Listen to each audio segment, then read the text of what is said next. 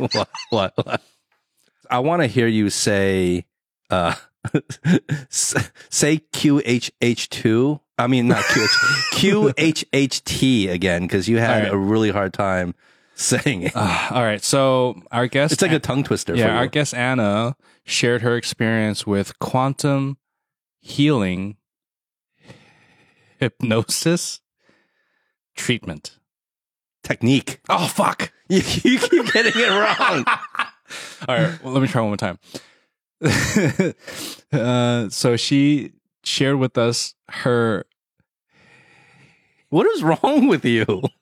It's like you've lost all control of the English language all of a yeah, sudden. quantum hypnosis heal quantum healing hypnosis treatment. Technique. you, oh my God. Quantum healing hypnosis technique. QHHT. I'm being I'm just going to do this intro I'm alone. being, I don't need you. I'm okay? being very authentic right now. this is actually what happens when we don't edit our intros. Okay. Um, no, that was, that was a really interesting episode. We got Yeah. really deep there. Anna is a really deep thinker. You can tell. yeah, 100%. Yeah. We got into the uh, kind of authenticity, like what it means, and I think that's really it's really interesting to think about. Um, the whole idea of are we living in our own worlds or are we living in someone else's world? Right? Yeah. We definitely went down that philosophical tunnel and there's a couple other moments that stand out as well, but you just have to listen. Anna shares her recordings from when she was under hypnosis. When she was doing her quantum healing hypnosis technique. Oh, finally, you got it right. Maybe I was maybe I was uh, fucking with you the whole time before. No, you weren't. So, without further ado, here, Here we, go.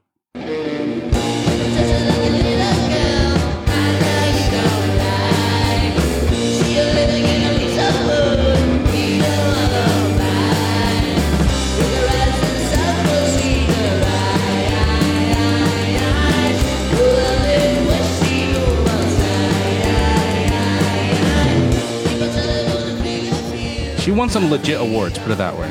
I was technically ranked number one in the world, 30 and under. Technically. There you go. Yes. We're in the presence of greatness. No. Wait, did you start? Yeah, we're, we're Oh, going. we're rolling. What? We're, we're I didn't want to say that about myself. I literally Oh, we're going. say that about We've been rolling since you walked in. Don't we, worry, we, this, we, we don't have to use it if you don't want. I- I- Oh my God, this it's so gets funny. edited. Don't worry. Okay. We usually record for like But two we're probably hours or gonna so. that in because it's pretty funny. It's honest. It's honest. yes. Wait, cheers. I am the number one ranked. In the world, People listening are like, "Who is this?" Like, no That's guest so has come off that strong. Cheers, Cheers. Oh my god. Anna. Welcome to the show. Oh god, this is a horrifying welcome, guys. Mm. How's it? Right? Not bad. Wow. Yeah. So Who would have thought? Rum is sippable. Rum is sippable. Yeah. Yeah, it's the Zacapa, twenty-three mm. years aged rum. Yum. It's, it's pretty good, right? Not bad. You guys are you guys totally bamboozled me though. Why? I looked at Howie and I was like, why is he talking into the mic already?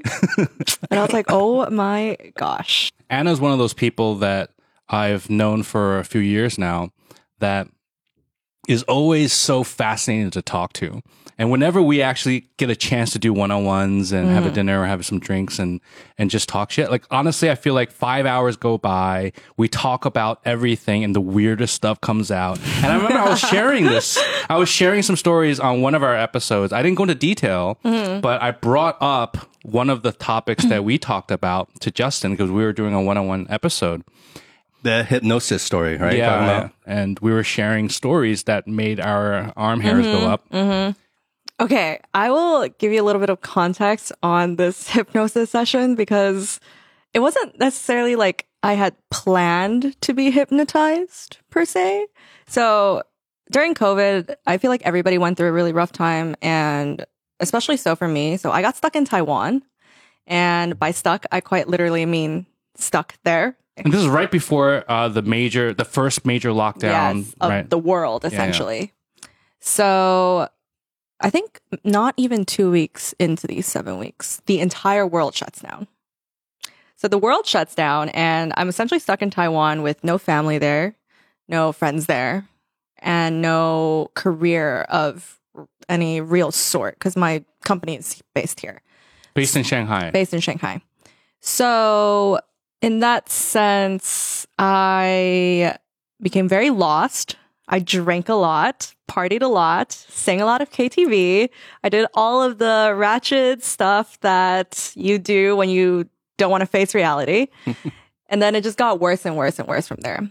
And following suit, obviously, depression and just being in a really bad place. and all your apartment, your your office, Everything. your staff, you can't get back. You can't get back. Yep.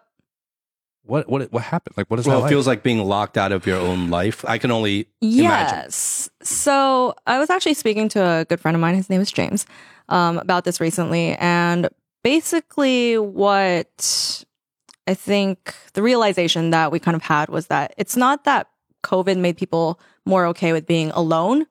It's that COVID made everybody more okay with being disconnected. And I think that that's kind of where it drove me. So how it felt to be out of essentially locked out of my own life. Um, you you process it or you try to process it or you think you're processing it. I think I thought I was processing it. Um, and you basically just have to disconnect. You have to say, oh, okay, maybe that life wasn't me, or maybe that wasn't mine, or oh, this career, like it, it, it exists at some, and some other point, or it exists somewhere else, but I'm here now.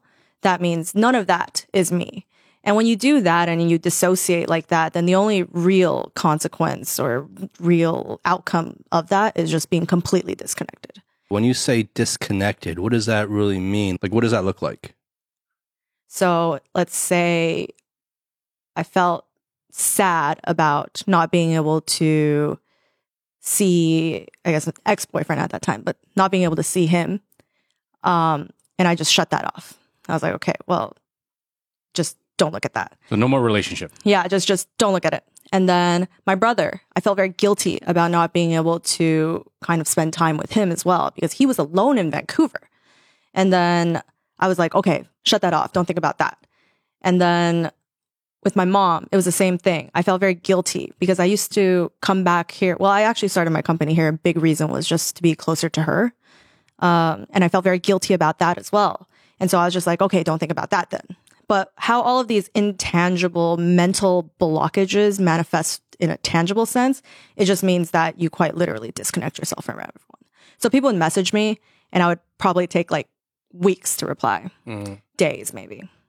Um, people would call me and I would look at it. I would be, I just cannot pick this phone call up. Like, I just don't want to deal with Yeah, like right I, I just can't. And it's it's definitely not healthy. Very toxic. But that type of disconnect, I think I think it just manifests in all aspects of your life really. And it makes you very lonely. So it's because of the disconnect that you're lonely, not alone. And I'm just visualizing the metaphor of you're on a boat in the ocean and the boat's carrying on too much weight, so you start throwing things overboard. Mm. It's like jettisoning things off, Mm-hmm. right? Um, oh, I don't need this barrel of uh, hay or or wheat or whatever is on my boat, right? I'm I'm I'm I'm, visualizing like an old timey like Yeah, yeah. like sailboat, okay, uh, like like barrels of gunpowder, you know, Yeah. the cannons, you know, like like it's like throwing. it's it's an old pirate boat. Okay, that, that's that's Yes. how I'm visualizing. I, I see it. I see it. I see a wooden pirate ship. yeah, yeah. wooden pirate ship. So you're just like throwing and casting things overboard because you want to lighten the load because. Yeah. you just can't deal with it. I Right? just can't deal with it. Yeah, Otherwise, your boat just wouldn't stay afloat. No, absolutely not. Absolutely not. I'll, I'll give you the background of how I ended up with this hypnosis thing going on. So I would say that I tried quite a few different ways to talking about the creative process, right? The creative process that is living and life. Then I think when that was blocked off and I became super disconnected from it and disconnected from myself and who I am and all of this, then I started looking for ways to find that. And I looked for many different ways. Um, obviously, the alcohol, the drinking, that was first. And then I did a lot of weird things, actually.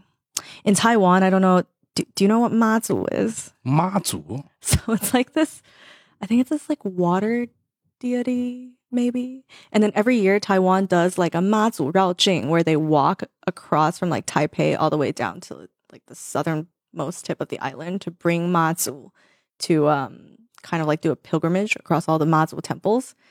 And then you just walk. Um Oh, so you did this? I did two days of it. Okay. How far did you get? Not very far. You cannot walk very far in two days. Realistically, you cannot walk very far in two days. But I, I, I did it just kind of seeking experiences and looking for inspiration and just anything that could kind of unblock that creative process that is life. So a lot of weird things, um, couple substances. So I recently started a new kind of like creative collective called Room Temperature, and the inspiration behind this is from the first time I ever did LSD. I w- I've never really dabbled in psychedelics before. It wasn't something that I kind of felt comfortable doing, but I have a very good friend, also slash business partner, Charlie. Um, so he and I went to Family Mart, and he was like, "Can you grab me a bottle of water?" And so I picked one up from the fridge and I handed it to him. And he looks at me. He's like, mm, I'm not really feeling ice water today. And so he hands it back. I put it back in the fridge and he grabs one off the shelf. And I looked at him and I was like, room temperature water? And he looked at me and he asked a simple question that stuck with me till now. He's like, what's wrong with room temperature? And I just, I realized that yes, creatives at the end of the day, we're always trying to feel something. You want to feel hot, you want to feel cold, you want to feel pain, you want to feel joy, whatever it is, you're always trying to feel something, right? And the reality is the truth is actually somewhere always in the middle. The truth is somewhere in the middle. The truth is room temperature. Like these extremes that we're always trying to balance, those are those are not truth. Those are just you looking for inspiration, but maybe not in the healthiest way. So that kind of stuck with me. And then QHHT. So QHHT happened, I believe, I think before this. One one session before, one session after. So the session before, I had no idea what I was getting into. So it's called quantum healing hypnosis technique. I had no idea what I was getting into. One of my friends, I've never done therapy. Um, one of my friends told me she said she had a therapist who was very hard to book in Taiwan, and she had booked a session with her six to eight months in advance. And she said, I seem to need therapy more than her. So she's like, take my slot. At that time, I was like, okay, take your slot, sure. But I, I don't know what I'm taking. I was just like, sure, I'll go to a therapy session. And the therapist, she emails me and she's like, oh, okay, so the session's going to last three to six hours. Um, just come with a list of questions that you have that you kind of want answered. I was like, okay, sure. And I asked her, like, what kind of questions? What can they pertain to? She's like, anything, anything. It could be superficial. It could be really deep. It could be about life. It could be about anything, essentially. So I went. I get there. We chat first. So she talks to me just about life, my life, and my experience growing up. I think we chatted for maybe two, three hours. And suddenly she's like, okay, lie down. I'm like, okay, lie down, sure. And she's like, close your eyes. She's like, now we're going to do the hypnosis part. I'm like, what? Come again? Wait, hold on. So before you went there, you didn't. did you not find out exactly what was going to happen, or No, because I didn't I didn't know it was QHHT.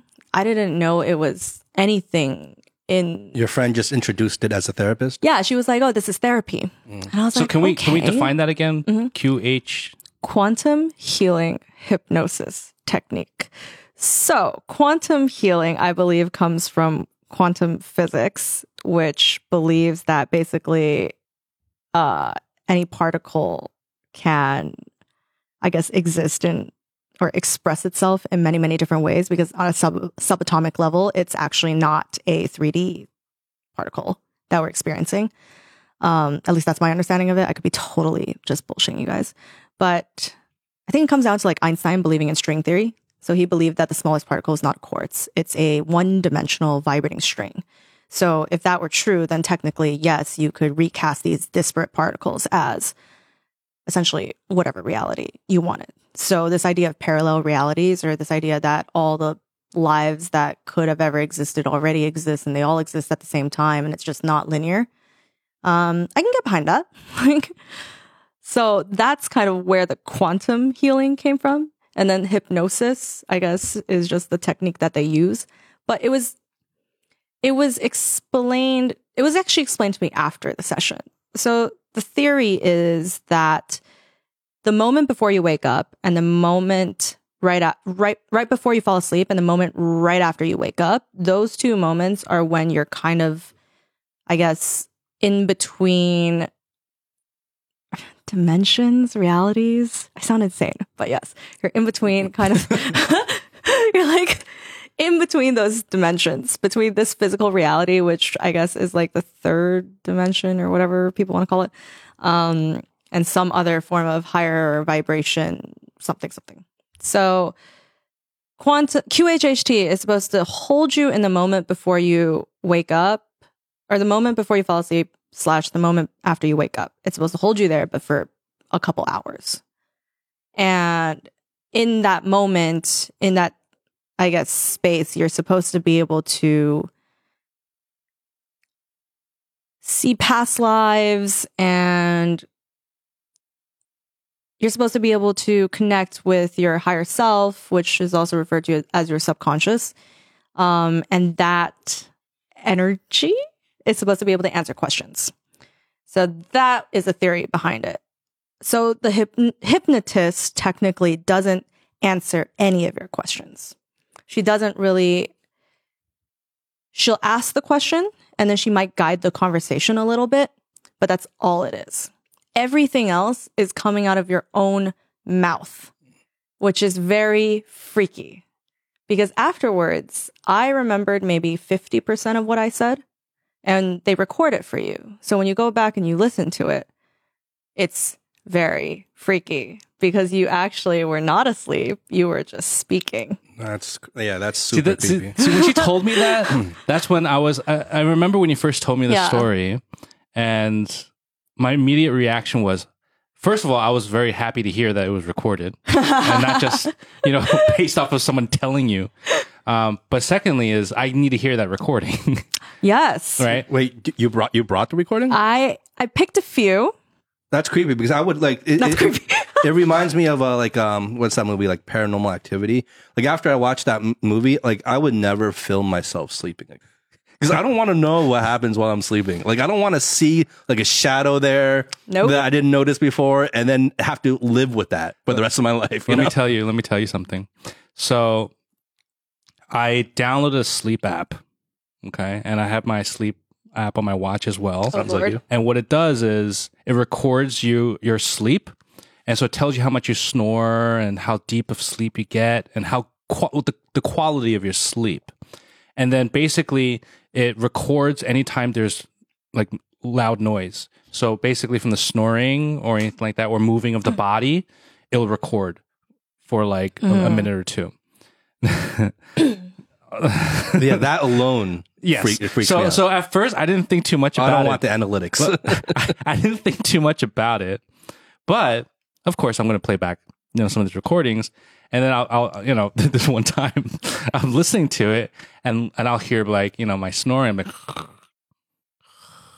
and then and then all of a sudden, it, it, there's a lot of like white noise in the background because that's just there's a lot of noise in in in the world, right? Yes. we reality is noisy. Mm-hmm. Okay, you realize that white noise is loud when you mm-hmm. record nothing. Mm-hmm. So you hear white noise, and then all of a sudden, I'm like, "Did somebody just say something?" You know, and and like I'm, not joking. I'm not joking.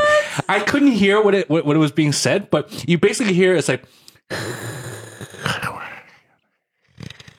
You know, like like something like that. I'm like, wait, like a whisper. yeah, I, I'm like, did, did somebody just say something? And then I played it for my wife, and she's like, "It's your imagination. It's probably Maki, the dog, right? Uh-huh. Or it's probably just the wind, or or you probably just moved." I'm like, "Yeah, it makes sense. I'm not gonna think too much about it." Mm. But but it, you, what you just said just triggered something in me because I remember in that moment I got scared. I was like, "Is there a ghost in there? Is like, did they catch Yeah, a like ghost?" why would you even want that rattling around in your head, right? Like you like obviously it's probably, you know, some It's wind. explainable. Yeah, it's explainable. maybe. Mm-hmm. But why even leave that little thread of doubt? Yeah. Right? Oh, like why even play that game? especially because white noise is so noisy. next time if anybody wants to take a test, just go into your like a silent room and press record, play it back, and you'll realize there's noise. It's not silent. Yeah, if there's anything um, we're trying to get across in this podcast today, how we really want all the listeners to know that rooms are very noisy when you go and record them. White noise hides a lot of stuff. White noise. White noise You're like really hides a passionate about Yeah, white noise. white noise hides. That's very creepy. But that's also like a metaphor for life, right? Like life is noisy, like you said. Mm, Life is noisy. It's you very think it's silent. Mm-mm. That is very true. Actually, that's very deep, oddly deep. And I just want to I, I want to call back your room temperature thing. I think Uh. it was pretty awesome actually. Yeah. I, I don't want to just like let that slip by. Mm. It's pretty awesome. Thank Especially thank you. the point that you made about people tend to go to the extremes, Mhm. right? Um but the answer certainly usually tends to lie in that middle ground, that Mm-hmm. room temperature. I, I, I Well, I do you think that. it's because like we're so like jaded and numb, a lot of us, and like you said, Anna, like we're just trying to feel something, Mhm. right? We're just trying to go to the extremes to feel feel like we're alive. I think so. I I guess I have a. I don't know if this is kind of a tangent, but um. So let's say that energy cannot be created or destroyed, which is true. Let's not just say that. That's true, right? So energy cannot be created or destroyed, and I feel like if we're looking at ideas, creative, or this process, art, all of this, there is that kind of compulsive force, I would say, for a creative. Um, which and a creative can be anybody. It can be an artist, it can be a musician, it can be a chef, tech guy, just anybody trying to put something out there that doesn't exist, right? Like, and it, it's very compulsive. I think the Greeks called it the daemon, and it was about What's the daemon? It's this force that's trying to create something through you. Uh, Carl Jung believed something similar to. He believed that creativity and like artistic expression was compulsion. It was it was just compulsion, right? And I feel like to tap into that compulsion, um, is so difficult to explain that a lot of creatives end up trying to explain it. And then when you try to explain it, that's when you start looking for quote unquote inspiration, right? And then that inspiration to create what it is that you want to create always tends, it tends to be negative, I would say, just because I think art is meant to make people feel less alone and emotions that make people feel less alone tend to rely on the negative ones. Um, if I can relate to your negative emotions, then I think we both feel a little bit less alone, right? Like the whole misery loves company thing. Because that's what we want healed the most. Right? Yeah. That's what we're most Yeah. desperate about. Exactly. Exactly. So that's what makes you feel less alone. And to create that, then you look for this inspiration in a very, I would say, dark place. So you're looking to feel that. You want to feel that pain. You want to feel that sorrow. You want to feel that loss. You want to feel that emptiness. And maybe it's even subconscious. You're just seeking that out in order to be able to express this creative idea or whatever it is that you're trying to put out there. Yeah. And so I feel like that that's that's very toxic. Um, I've seen people go down some pretty dark paths because of it. Uh, obviously, on the other side, then there's then there's the type of creative that's like I just experience, experience, experience. Everything's about positive experiences, and then you seek out quote unquote these very like dopamine filled highs. But all of that is just chemical in your brain, right? Like that dopamine is just a rush. It's like the honeymoon phase of a relationship. It's not really real, right? Like it's just chemicals in my brain, chemicals in your brain. And then you have that. So then the dopamine seekers are on the other side of extreme. So you have the pain seekers, you have the dopamine seekers, but in reality, it I don't necessarily believe that to create art or to create this creative process of life, I don't necessarily think that you have to be on the extremes. I think you have to understand the extremes. I think you have to be empathetic towards them. But I think to create it, to really be able to put out that message that's very true and genuine and authentic, I think it has to be more room temperature. It has to be. I think you hit the the right word that I was waiting for you to say, which is that authenticity, Mm. right? Because when you're in the extreme, uh, at first when you're when you were saying about the negative side, I immediately related to myself uh, when I. Anytime I, I embarked on a creative endeavor that meant anything to me is usually stemming from a negative experience I can that I had that I just felt the urge to create something. Mhm. And part of that is the maybe the need to express which equals connect um in my mind i guess subconsciously with without me being conscious about it which goes to what you said right um i never really created out of dopamine hit Mhm. Oh, maybe I do. But now that you say, it, maybe I have like later on where I was, uh, I was just creating because I was in the emotion, but nothing bad really happened. Mhm. And then the dopamine hit of sharing and hearing the positive feedback, and which pr- which which made me continue doing what I wanted to do.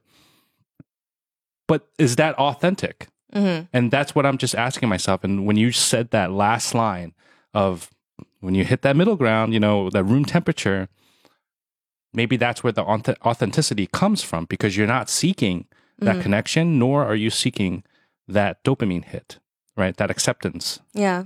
Maybe that is that pure authenticity, but how do you, how does one get there? Like, how does, how does one be that?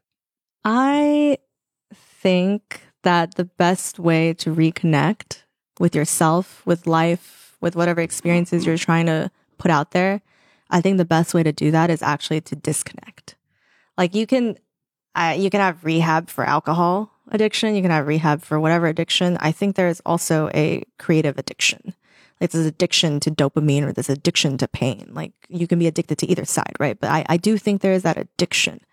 And I think what's necessary to kind of find that room temperature point is to be able to disconnect. So I heard something on, um, uh, I heard something from Daniel Allen, actually. We were doing an interview, uh, with him and a couple of the other, couple of, a couple of other artists. Um, we were trying to put together a song for the earth, essentially, to save the corals in Bali. Uh, anyways, beside the point. But he said art is just input output. And that kind of resonated with me too. It really, it really hit me because if you have the same input, then you're going to get the same output. So if you're constantly seeking this addiction of highs and lows, then you're going to keep getting whatever it is mental turmoil that you're in. And in order to be able to change that, then you need to change the input, right? So if the input is to seek the extremes to get that type of output, then you kind of need to disconnect from the extremes. And you do need to have a space, have some time, I would say, to just really just be with yourself, like minded individuals, and maybe take a step back from whatever it is that you feel the compulsion to create right now and just kind of look at yourself and be like, okay, wait, wait, wait, but like, who am I, right? Like, like, who am I? Do I love myself? Is what I'm putting out there out of love or fear?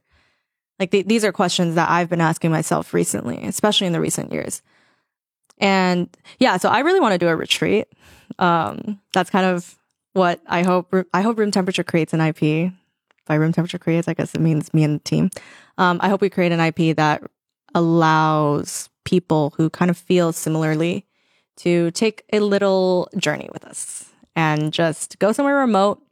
I think nature is very healing. I think that's very cliche, but I do believe it. I think nature is very healing. I think people's energies are very important. Who you surround yourself with will definitely influence how you feel. Um, yeah, and I just I feel like people people need that. People need to see other people doing stuff for fun, doing stuff just to experiment, doing stuff just because they want to. And I think with that, it removes the layer of fear. Then you're doing it out of this childlike, which is why when you said that um, what you guys are doing now is fun, you're going back to being a child. Like that really resonates with me because I, I genuinely believe that's what needs to be done. Or like the older you get, the more you need to kind of just be able to hone back and say like, oh, look, like it's it's not that serious. Like we're so small on this big ass planet, like or this universe even. Like we're so small. We're so insignificant. Like all we need to do is just whatever it is. Of course, we have the luxury to do this. Like I'm not saying everyone has this luxury, but because we have the luxury to do this, we should just be doing what we want. We should be putting it out there. And by putting it out there, even if it sucks, honestly, like even if it sucks, somebody's going to look at that, hopefully, at least one person, and be like, wow, like they suck and they can still do this. the positive out of that. Like that's crazy. Like that's how I feel sometimes. I, Like I wasn't expecting that. That mu- we must be inspiring a lot of new podcasters. Then. you guys do not suck. Look at this. but I'm sure, like I'm sure there are people out there who put stuff out there just because they have no fear and there's that love present. They're It's- like, did you see the? Did you listen to the newest On a String podcast? They're still doing it. Oh, we should start. If they doing can do it, They can then do anyone it. can do it. honestly, I'm sure you guys have inspired tons of people. Probably not for that reason, but No, I get it. I get it. It- I mean, in, in another way, it's kind of just the freedom to be foolish, right? Like, yeah. You know, another cliche, the whole, you know, Steve Jobs kind of Stanford speech, but like, you know, stay foolish, stay hungry, right? Um, yeah, and I, I really believe in that. I, I believe that the more, like, the older I get and the more I reflect on not only myself, but, you know, the people around me, I find that where our behaviors and our actions, which lead to our emotions, are often, really often, guided by other things that are not ourselves. hmm Um, and you know those things can vary for different people, but usually it's others people's uh, expectations or opinions or your reputation, your ego, whatever, right?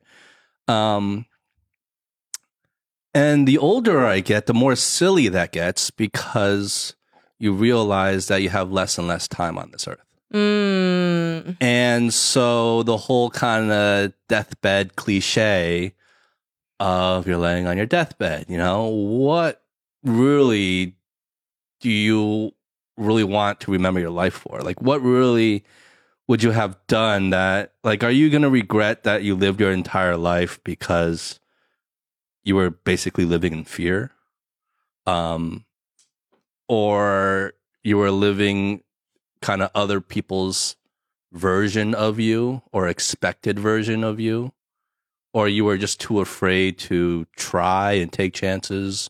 Or you were just too caught up on this kind of synthetic thing that we call like like mianzi or like you know Mm. like it, it, it just it's just more more of that kind of just starts weighing on me and it goes back again to the idea of like what are we doing right? Am i really being authentic? Hmm so i don't know. Like it really like this conversation resonates with me because that's ex- precisely where you know i think i am in my life. Hmm um and i'm asking myself all sorts of questions that i don't know how to answer yet. But it's important to keep thinking about it to search for those answers I guess. Yes. I think so authenticity, I love this word. Um I don't necessarily think I'm 100% my most authentic self right now. I but I I I do I am aware that that is where we should all be. Um but authenticity, like whenever you meet someone and they're authentic, it's just that energy is so contagious. I just I wish everyone could be authentic. At least everyone who has the luxury to be. Um we live in a world with a lot of rules. We live in multiple realities with many rules. This physical reality has its own rules. Like we're we're all sitting here very much clothed. Great. Um actually I'm sure there might be people who don't have to be, but yes. Like well let's let's just go against the rules right now come on right now. all of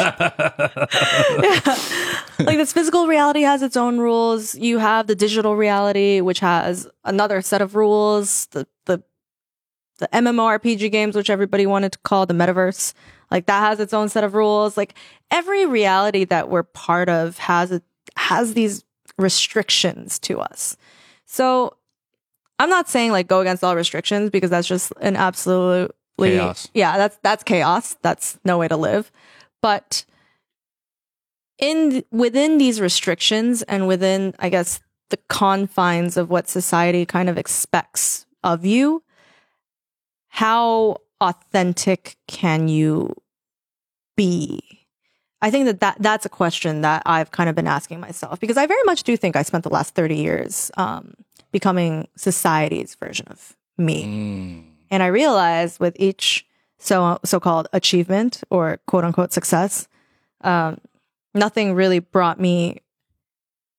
It was like a fleeting happiness. It was like, oh yeah, like the dopamine hit, right? Like, yeah, that's great. Like I feel great, but it was still very much empty. And I think if everybody can live a more authentic version of themselves, then everybody can feel a little bit fuller.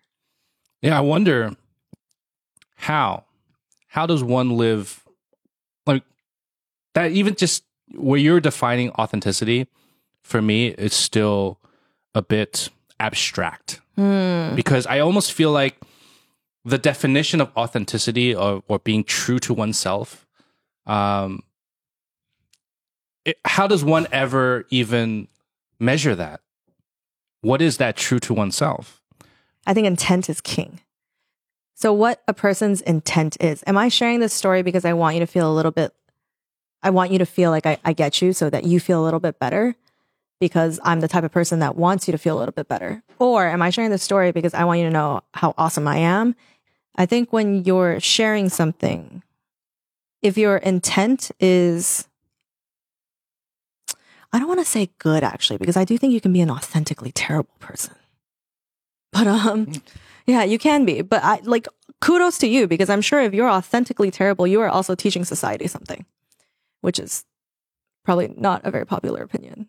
I do not believe people should be authentically terrible, but I do understand that there are people out there who just maybe they lack the part of the brain that allows for empathy, psychopathy, right? Like m- maybe you lack that. I, I truly believe that some people just do not have the ability to be empathetic. Exactly. Exactly. And then at that point, do I I feel like you're also teaching the world something. You are sharing something. And that sharing sometimes manifests itself in a horrifying way that I do not condone at all, but that will bring parts of society together that will teach something. And in that sense, yes, you are still creating something in society. It can't all be good. It can't. Life is all about balance, right? And I think that in that sense, you are being authentic. This comes to something that I was telling Howie about. I feel like there are people who live in, there's no right or wrong. I do not believe there's a right or wrong to this, but I think there are people who live within their own world, and then there are people who live in the world around them.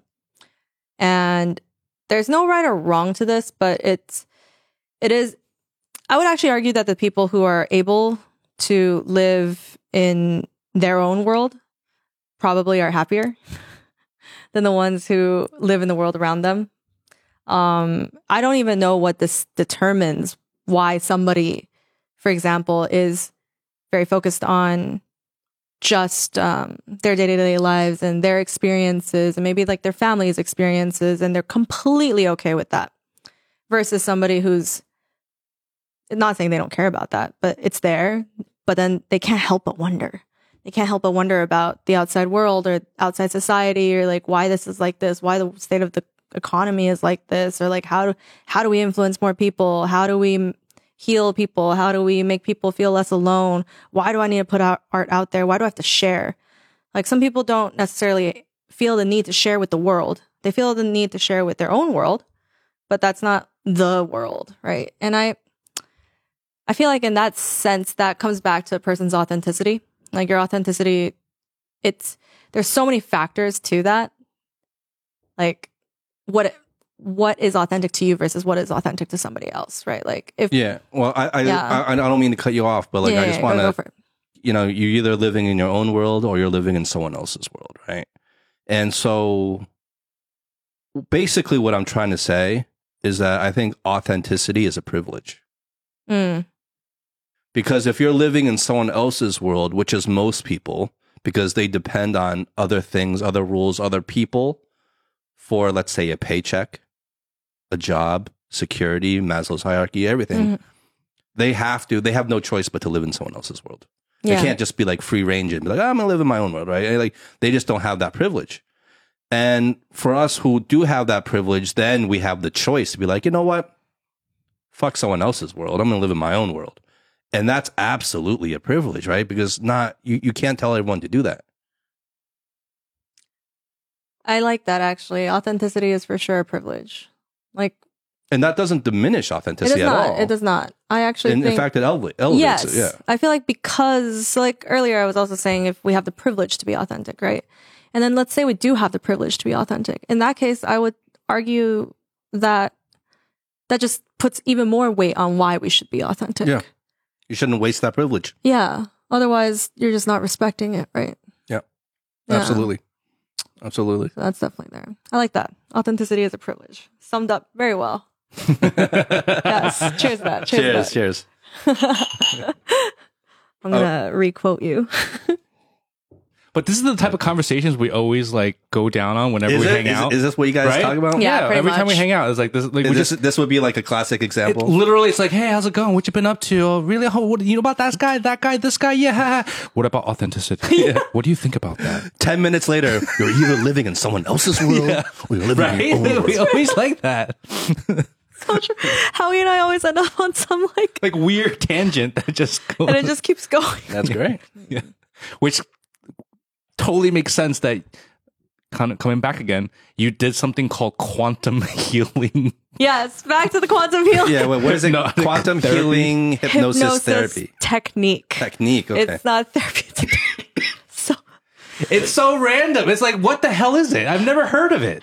okay. So now so you got the recordings pulled up. I do have the recordings pulled up. I have a couple. I will share, and I'll tell you the significance of each one. I think I have one, two, three, four. Do we need to drink more before we hear these? Maybe, maybe. I think we That's a do. good I think we do. Let's I feel like we still need to like like prep this yeah, a yeah, little yeah. bit Let, more. let me let me drink a little bit, and I'll give you a little bit more context.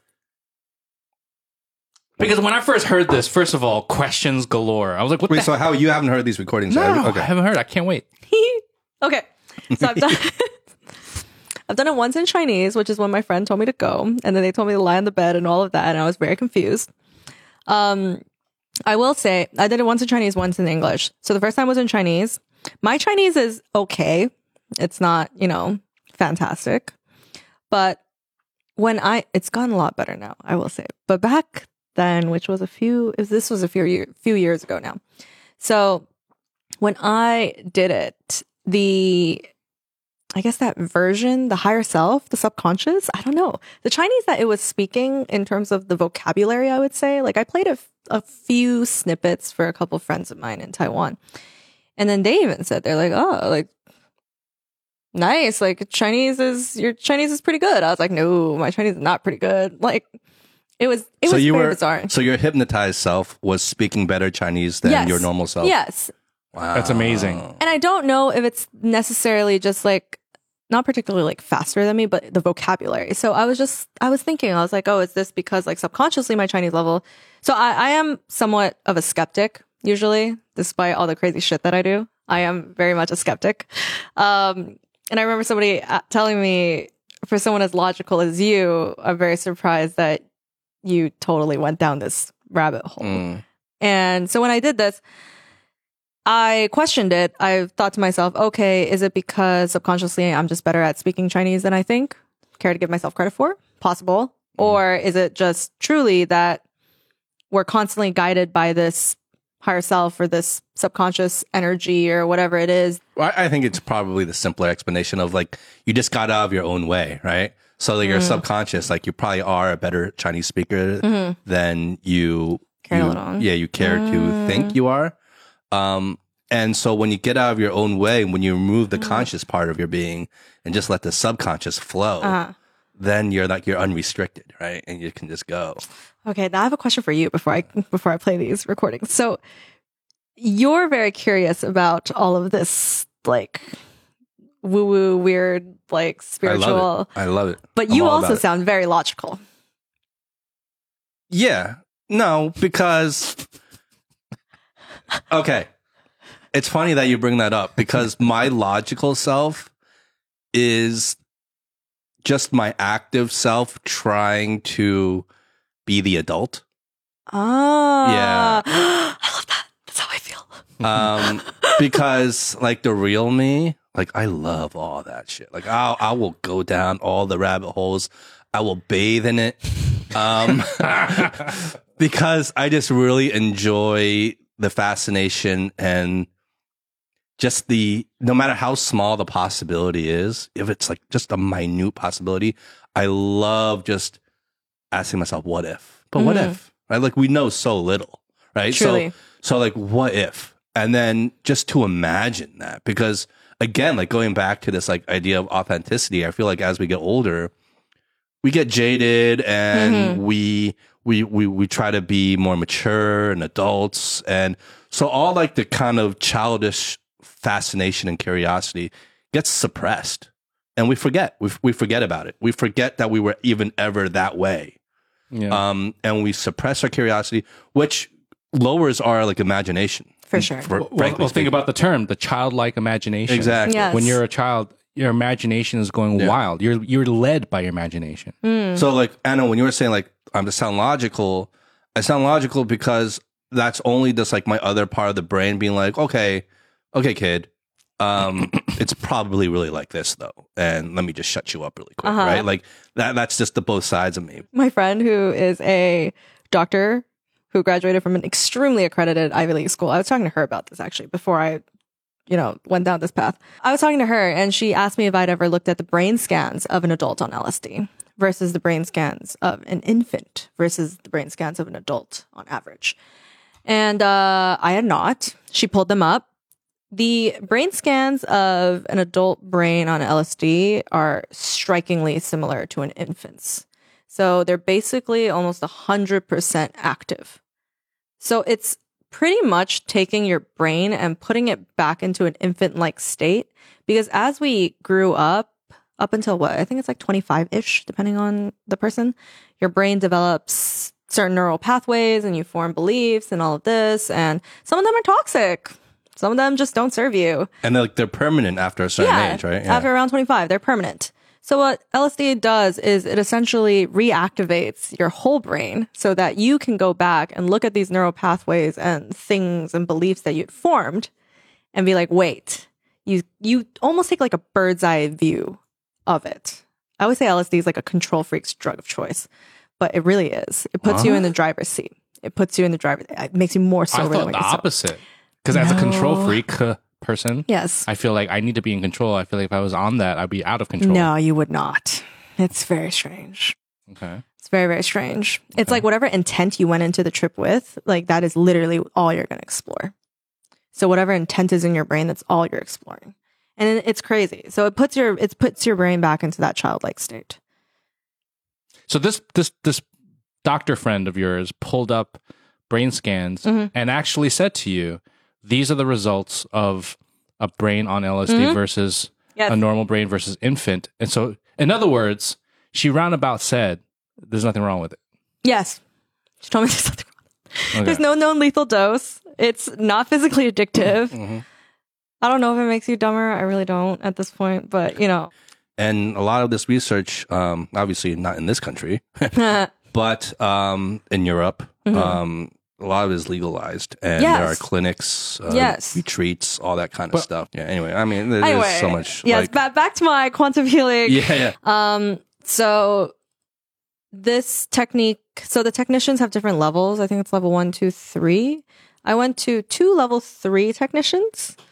Um, Which is top level or top level. So Well, one, so you went to two different, two different ones. I did one in Chinese and one in English. oh, and they were by different by technicians. different technicians. I did the first one in Chinese so because they I, call them technicians, Yeah. not like hypnotherapists. No, they call them, I guess, yeah, they call them, well, I call them a technician.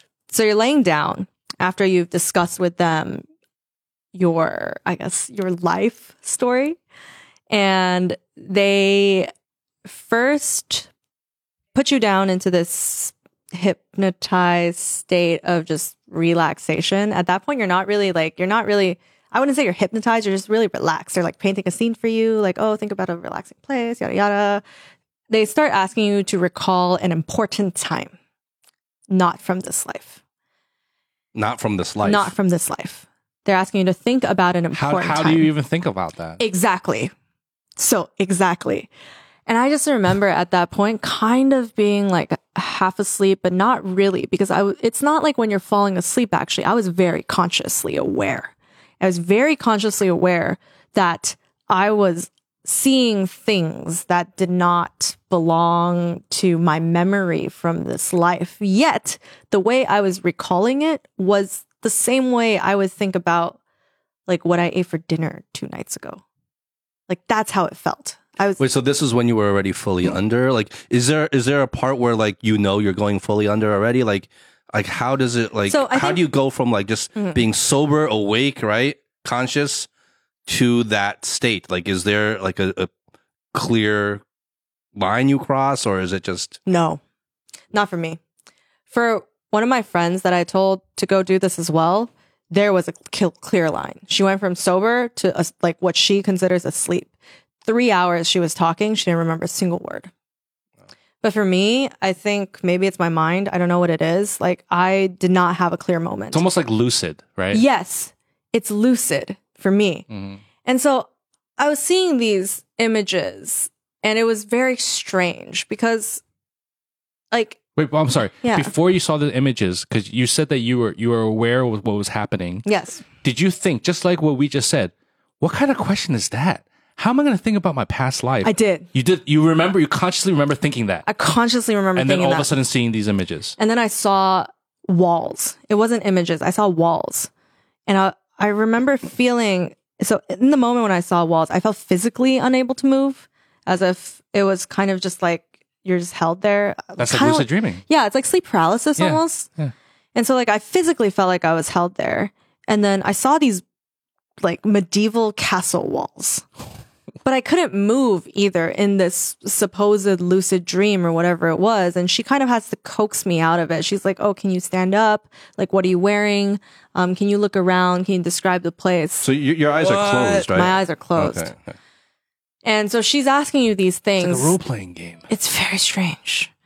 And so that first life, I guess the first life is supposedly the most important one. So that's why they show it to you. And I don't know, I sound crazy. I do sound crazy. So the first, the first life that I saw was finally when I felt like I could stand up in this memory. I looked around. I was like, okay, definitely in a castle. Um, I looked at myself and I was like, I'm definitely a male jester. Like I was a court jester. That was I was just like, oh, okay, cool. Like I am, I'm a court jester. I'm very poor, and I was there to make people happy. So Okay, hold on. I want to stop Mm-hmm. you right there. Before you saw the castle walls, Mhm. did the technician give you any sort of um, cues in terms of? Did they specifically tell you like we're gonna try to go to your first life? What did they say past life? You know, like did they You know give what? you Let's any pull sort it of up. inkling? let's pull it up. This was not one of my clips, but you know what? Let's just play. But you know what I'm trying to get at though, because it's like if they're te- if they're already like signaling to you, you need to think about something like way back in the day, Skeptic, Hmm. right? Okay, let's let's. Or because if they don't mention that at all, and you're already seeing like like old castle walls, then that's That is pretty a great crazy. question. That was not one of my clips, but I will play. it. I will find it. Dun dun. I hope, I hope she said, just think of an important Yeah, yeah, yeah, yeah, and she's like court jester. Yeah. like what? Because then it's like boom, like it matches up perfectly. But I think they probably would have told you something. Let's see. right? Let's see. Let's see. I don't know. Actually, I don't remember.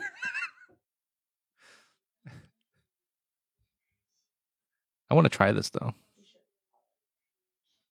Yeah, there's a lot of things I There's, a- think. you there's a lot of should things I want to try. Yeah. you found it? I found it. I found right, it. let's oh, do it. jeez. Okay, okay. Let's see. Let's see. 去，回到过去的时空。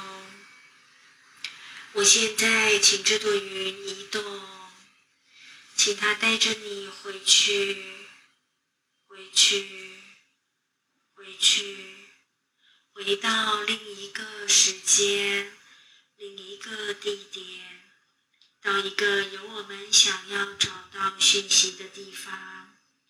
让我们能用最好方式帮助你。白云在移动，它正带着你回去，回去，回去时空之中。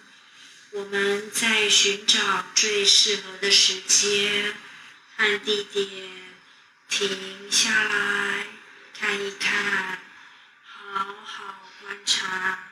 She didn't say anything about going back in No, time. it's not past life. Yeah, she just Yeah. said go to a time, a space. I have the English yeah, but one that's, too. moment. but that's all kind of um what is like that's all hinting at like kind of what like go to a past time, past space. Well, but not. Sp- well, I was trying to put myself in that situation, and I would not think medieval. Like, like No, no, maybe not medieval. Would you think other life, or would you think your current life? I would, I would think. Ah, I wish I played that for you guys and then you told me. Yeah, because I would think. Because I would think. I would just think. I would just think about like, okay, go back to a, a, a time, a space, a moment. You know, the this this this this the center. You know, it's very vague. So I think It's vague. Yeah, she's You she's know? kind of 一直在回去, Yeah, 回去, 回去 go go back, back, go go back, back. go back. right. So but I I, just feel like that means different things for different people, right? Like, so some people could just very well take it like, oh, I'm going I, back. I think you're to- reaching. Maybe, I think you're maybe, reaching maybe, a little bit, maybe, but maybe. because because honestly, uh, unless she goes to you know go back to another time of life, right, another self, then you start to think about different maybe weird situations. Uh-huh. But you're not thinking about you're you're in your own body. You're thinking about yourself. Like, most people are just gonna like go to yeah. like in the context of think about life, it. You right? go back to another time. You go back. You go back another moment. Mm. I'm going back to my childhood. I'm going back to my teenage years. I'm going back to. Mm, mm, mm, right? You're right. You're right. You're right. Yeah. You're right. yeah keep All in mind, I did not know what it was. Okay. Like. Okay. You're that, that was the weird thing for me. Like the strangest part was I did not know what I was doing. Like she just listening to this again, yeah, she's telling me 回去一个什么地点，一个时间，like it's I don't know, I don't know how I got medieval court jester out of it. Like I really don't.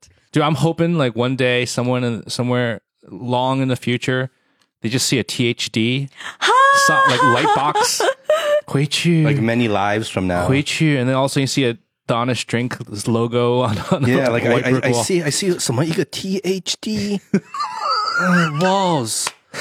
I see these two guys. like, yeah. microphone. Your microphone. All right, sorry, sorry. Let's get back to Anyways, this. um, that life, I'll, I'll give you like a brief, basically the most important life was me, court jester. I had friends in the castle. I was very ambitious and I really wanted to not be a court jester and to be, I guess, wealthy to some extent.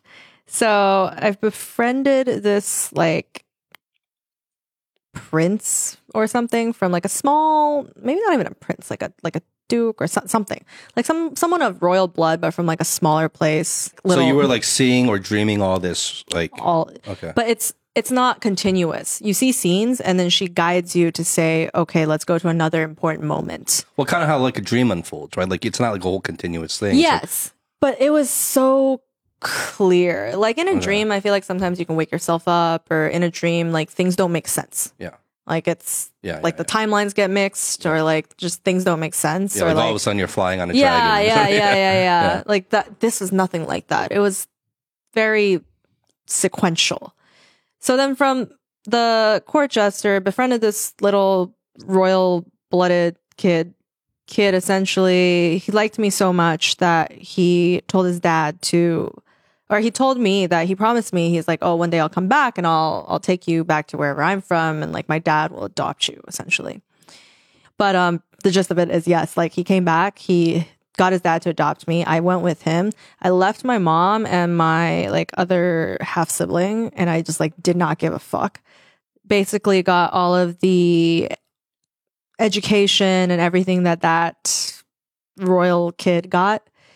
Got to change my name, everything, and ultimately one day, so they the technician tells you, "Oh, go back, go to another important moment," and then it's me in a room with this guy or this royal kid who's like, I think we were like teenagers at that point, maybe. It was me with a sword, and I was walking towards him, and in that moment, I was like, "Oh my god, I'm about to murder him," and like, there's Damn. nothing. Yeah, there's nothing I could do to stop it either. I was just like, "Wow, like I'm I'm about to murder him," and and then you see yourself murder the guy on his dad's deathbed, he asked me, Do I know how his son died? I told him no. And then he dies alone. And then I marry this person, and this person leaves me because she's like, Oh, all you care about is work.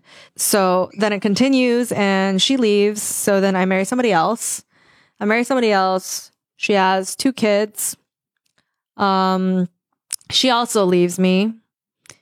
But I was I was very good at running whatever land it was. Do you know like what? Not that this really matters, but do you know like what like ethnicity you were? Were you I like was white. You were Caucasian. Yeah, okay. I was Caucasian. It's weird.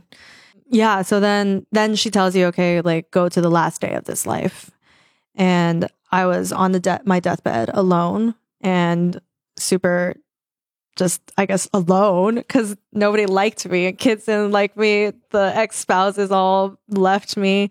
Like the there, there's just nobody. Nobody liked me, so I died alone, and that was the most important life. And then in when you so you see a couple of past lives and Um, I saw three. So after the third life, she pulls you back and she says, okay, then she gets permission from your subconscious essentially to ask questions.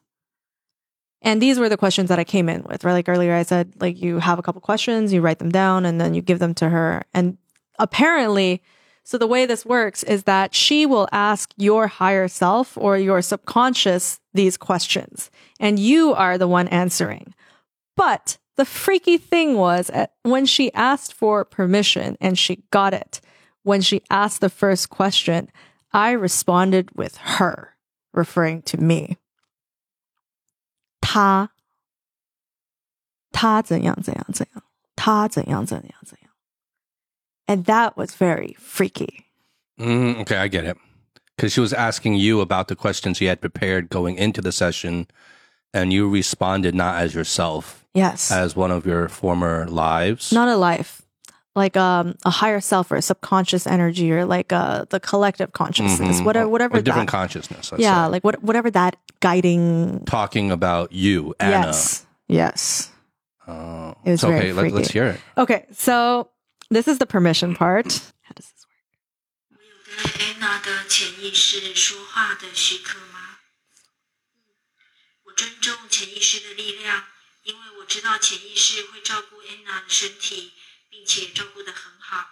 我也知道潜意识具有安娜追视以及所有转世的一切记录，因此我尊重潜意识的力量。在我跟他说话和问问题之前，我总会先要求他的同 意。我可以问问题吗？ So that was the permission. So it was it was very weird. And then she started asking the questions that I had. So I had a bunch of questions, but I think these were basically I would say the theme of the first one, everything came back to kind of this like balance. Every answer came back to this idea of balance or finding balance or being okay with balance. And it was it was just very it was very strange, like th- this one. 潜意识，那这一世的人生是他自己选的吗？是。那他为什么要这样选呢？他这一世是想要呃学习什么或经验什么呢？ 他这一世想要把他以前犯过最大的错误，用另外一个角度再去活一遍，因为他觉得虽然他已经修行很久了，好像还差那么一点点，所以他就让自己累一点。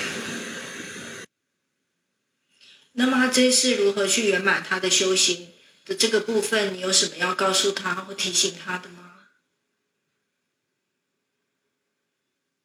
找到平衡吧。他好像一直在这艘船上，浪来了往那边跑，浪从另外一边再往另外一边跑，要找到一个平衡 点。真的再去回想一下，到底自己是要什么？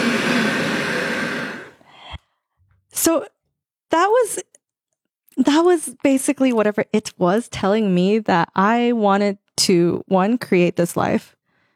Um, that's something I've always believed. Actually, I do believe that we kind of choose whatever it is experience that we're gonna, I guess, have here. Um, which I think is what deja vu is because there's no scientific explanation for it. I think it's just like you remembering something. But this is very freaky because it was telling me essentially that I chose this life because I wanted to relive every single mistake or like the biggest mistakes from all my past lives. And I wanted to relive it in this life, but from a different perspective.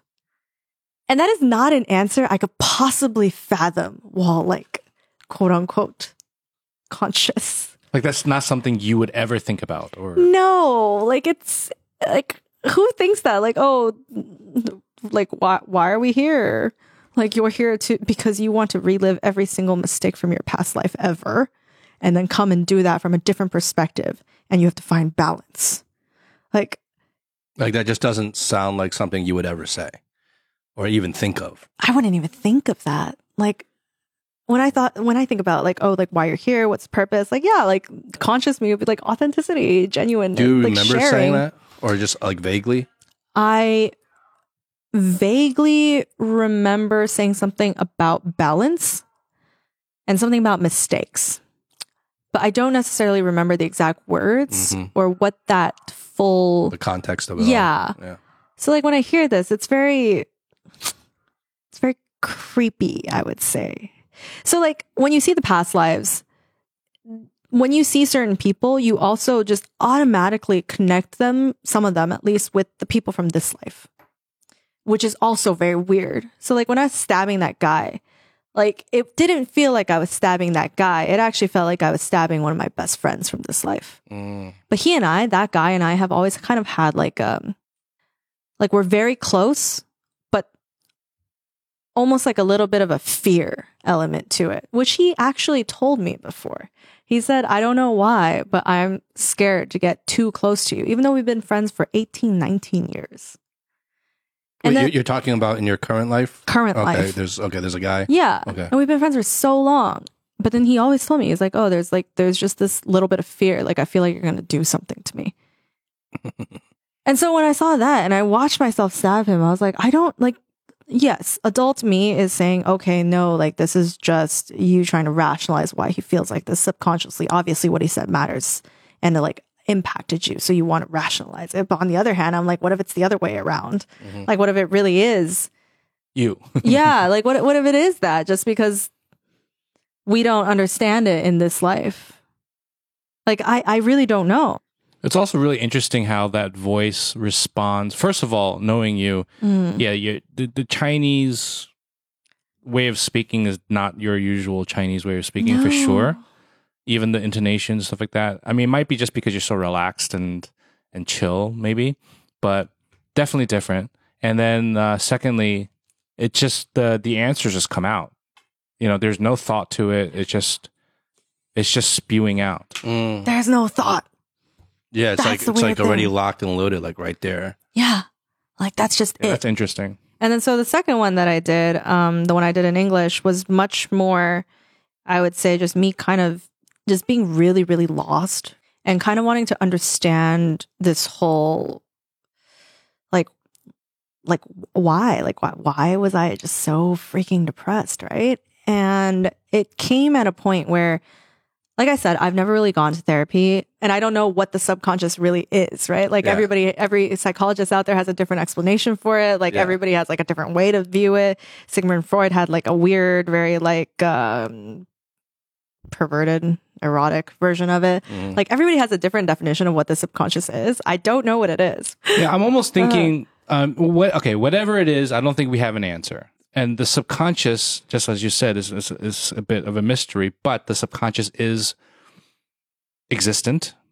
Uh, it has a point of view, hmm and it is wired in a certain way that's different than the conscious. Um, I do believe that because it's like honestly, I thought about it for a very long time. I was like, okay, believe it, don't believe it. Part of me is skeptical, but even that skeptical part is like, okay, regardless of whether or not you believe this is a higher self, collective consciousness, or whatever it is, like I know that exactly what Howie said. The subconscious exists. It thinks very differently from how the conscious mind works. And it probably has an even stronger effect on you as an individual than the conscious mind does, even though the conscious is what you interact with on a day to day basis. And so this is just kind of on that, in that sense, you're just kind of getting to know your subconscious a little bit better. Mm-hmm. Well, let's pick one one more that's like Yes. that's like the best. Let me think. Okay, I'm gonna, Super creepy. I think the one on mental health is really creepy, actually. So, All it means is that her brain functions with a higher capacity mm. to feel. Mm. She thinks she blocked it all off, and maybe she did. She doesn't want to feel. Mm. But she has the capacity to. Because she doesn't want to feel so much. Mm-hmm. her soul fighting her head to try to contain the emotions her feelings.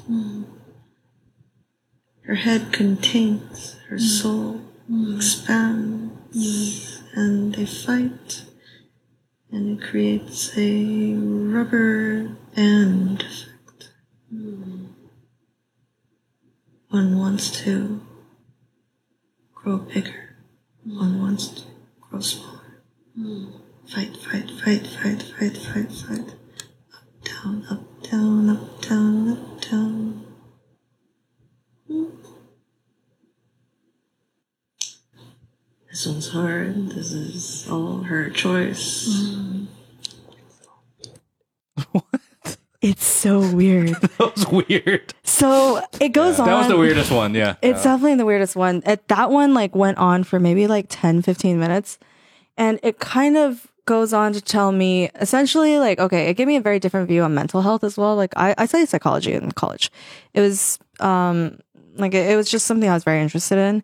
And it kind of gave me this viewpoint that what we call, or at least like, I guess the milder forms of mental illness, because now like apparently everybody is mentally ill. I don't think everyone is mentally ill, but I do think exactly what this says that it's like a rubber band, right? Like if you actually subconsciously want to feel more, but logically your brain is saying feel less, there's conflict. If there's conflict, you're going to feel shitty. Mm. If you are a naturally logical person and somebody's telling you to be more empathetic, be more empathetic, and you just cannot be more empathetic, it's going to cause you to feel shitty. Yeah. And that's why if a couple, let's say the, the, the wife is super logical, the husband is super empathetic, and then the husband, I don't know, tells the wife, like, have to be more empathetic, you have to be more empathetic, you have to be more empathetic, but maybe she just can't. Then mm. there's going to be conflict. Same thing in your own head. It's the same thing. This kind of like drives in on my fixation on this concept of love, right? Basically, it told me that the only moment I've had two moments in my life where I was able to truly love. And the reason why I was able to truly love in those two moments is because I was able to love myself in these two moments. But actually, all that really means to me is that you know yourself so well. You know all of your faults. You know everything that's wrong with you. Even as a narcissist, don't want to admit it. But that means that you are your own mirror. You see everything that is negative about yourself. And if you can forgive and accept yourself for these negative traits that I guess are technically society, what society would deem negative, if you can love yourself despite this, then you actually know how to love. Because it's very easy to love a spouse, a child, like your parents. It's very easy. But to be able to love yourself means that you have to actually be so okay with the idea that people are imperfect. Because you don't feel the, like, okay, your spouse brings you something. They add some sort of value to your life. Your child adds some sort of value to your life. Your parents add some sort of value to your life. You can love them for that. But yourself, you actually have to love despite. And you know yourself so well. So you know everything wrong with you. And you have to love yourself despite all of this negativity. That's self love. And if you can actually love yourself in that sense, that's why you're able to love everyone else. And I think it's because if you can love yourself, that means you are completely and totally okay with how flawed it is to be a human. Like that was what that whole tangent went on about. And so it's it's very creepy. The whole thing was very creepy. The idea of love, of loving yourself, of being able to accept imperfection. Yeah. It's heavy. I mean, it, it, it's it's really hitting me right now in the sense where you're right. People say you have to love yourself before you can love others or love any anybody Mhm. else, right? Like hurt people, hurt people. hmm but you don't really know what that means. What does it mean to love yourself? I I I used to think when when people would say that to me, or when I when I thought about that, I would think, okay, it just means that I am happy to be alone. Uh, I'm I'm content to be entertained by myself. You know, I'm content with just being. But I, but that's not it. Mm. We all can maybe, on some sort of intellectual level, understand the concept of loving yourself. but what does that really mean? Like you said, like in terms of like what do you really need to overcome? Mhm. What do you need to accept? Yeah. What's in the way? Like what's actually in the way of loving yourself, right? Because I agree, like loving yourself is, I think, the most difficult kind of love. Maybe the hurdle is desire in the Mm. sense that it's hard to truly want to love yourself. Like, do you really want to love yourself? And I think, I, I, I guess, I'm guessing a lot of us are kind of in this space where maybe we're not ready to love ourselves and we don't want to Mm. you know because what does that mean right like with all our imperfection if i were to actually truly want to love myself then what is that saying about me? What is that saying about am i just giving in to all my worst flaws and and tendencies and and thoughts right? Am i just giving into that if i'm like authentically wanting to love myself? And maybe in some sort of self defense mechanism, we don't want to love ourselves because at least if we don't want to love ourselves, that's telling us that at least we're still fighting the good fight against against who we are and maybe trying to be a better person or at least not accepting Mhm. the current version of us. But then, so what that's saying is basically saying that a person's a person should be flawless, though, because if you're saying you're fighting the good fight, what are you fighting the good fight against? You're fighting the good fight against your flaws, right? I think what you you you just said it because accepting is going against uh, your biological kind of makeup, right? Because we're biologically made up to always seek better, Hmm. right? And so so loving yourself is kind of like being saying that you're accepting your flaws. You're, it's getting rid of the desires. You're getting rid of the biological need of better, and just being. So accepting the idea, the the, the definition of accepting, right? It's like it's almost like giving up. It's like yeah, you can think of it that It's way. It's like settling. settling, Yeah. right? It's like sure, sure, Yeah. right? I accept it. Like, I'm not going to get any better. Right. This is the best I can do. and that's what I was trying to say is that like how do you get beyond how do you get past that? Because it shouldn't be about that. I think to really get past this idea of acceptance, you really have to get you really have to get past or you have to understand that all of these ideas of acceptance they don't really stem from I'm going to come back to the word truth, but like they don't really stem from truth. They're fabricated somewhere. Like to accept means that you have like there's a there's a comparison, there's a basis, right? Like you're obviously comparing yourself to something that you consider to be less than in order for you to say I want to accept this. Mhm. So, or better than to be able to say I want to accept this, right? But I think when you remove that comparison, because comparison is fabricated, right? Comparison is also the death of creativity, in my opinion. But I think when you can remove that, that's when you can understand that that love, that probably that love that you can afford for other people, that empathy you afford for other people, that they afford for you too. Like somewhere in that mixture is probably the empathy you can afford for yourself. Probably. Working on it. That's so true about the comparison. yeah. Right. That's what acceptance is, right?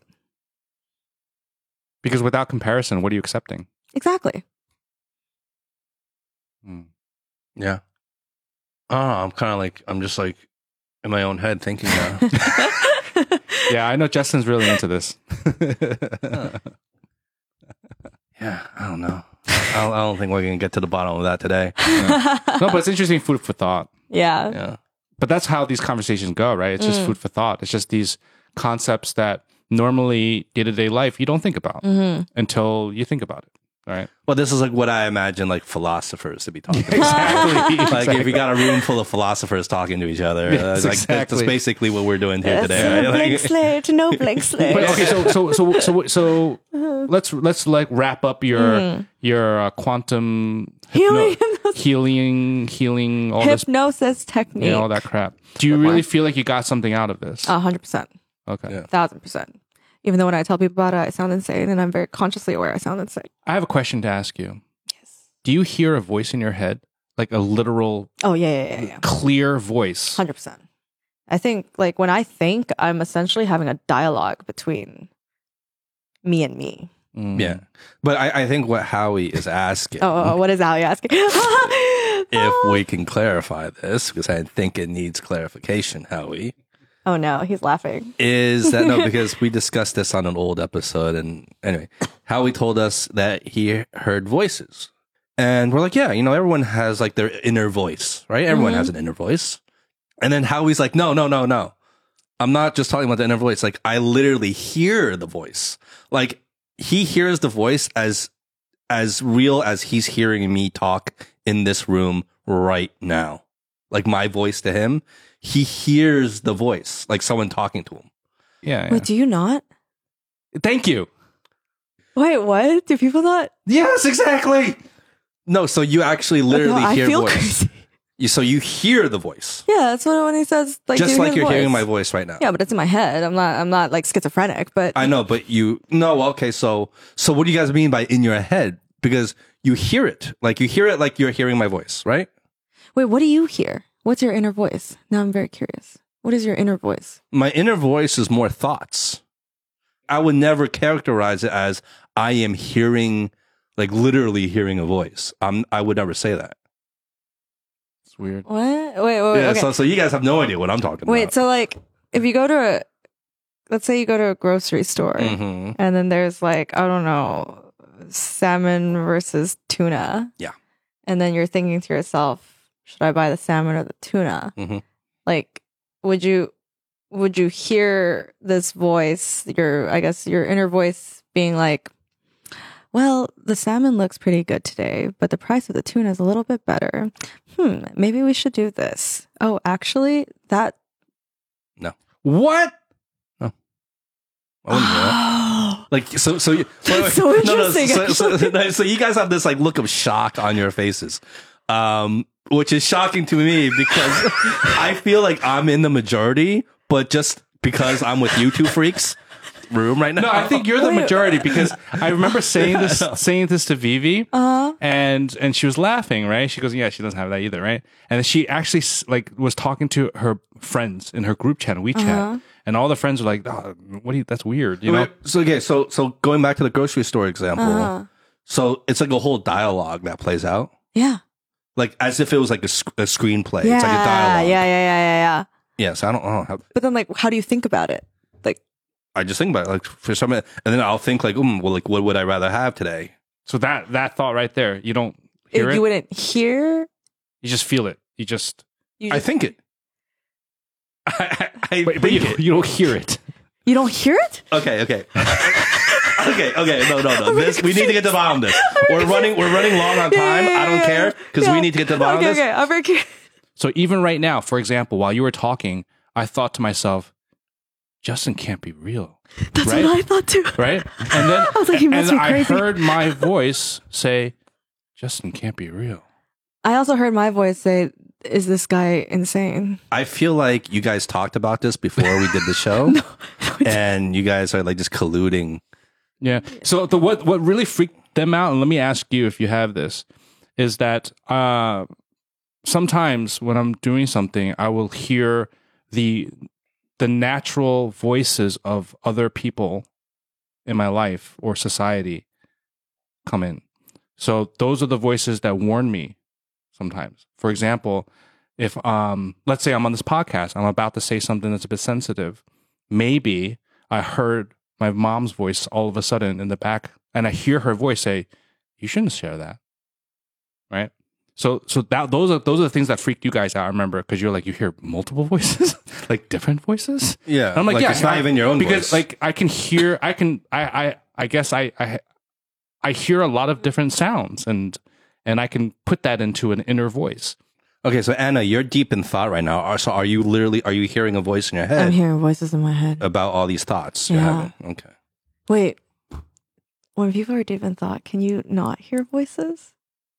Okay, okay. Give me an example. Yeah. Let's say you're thinking about what you want to eat later. Mhm.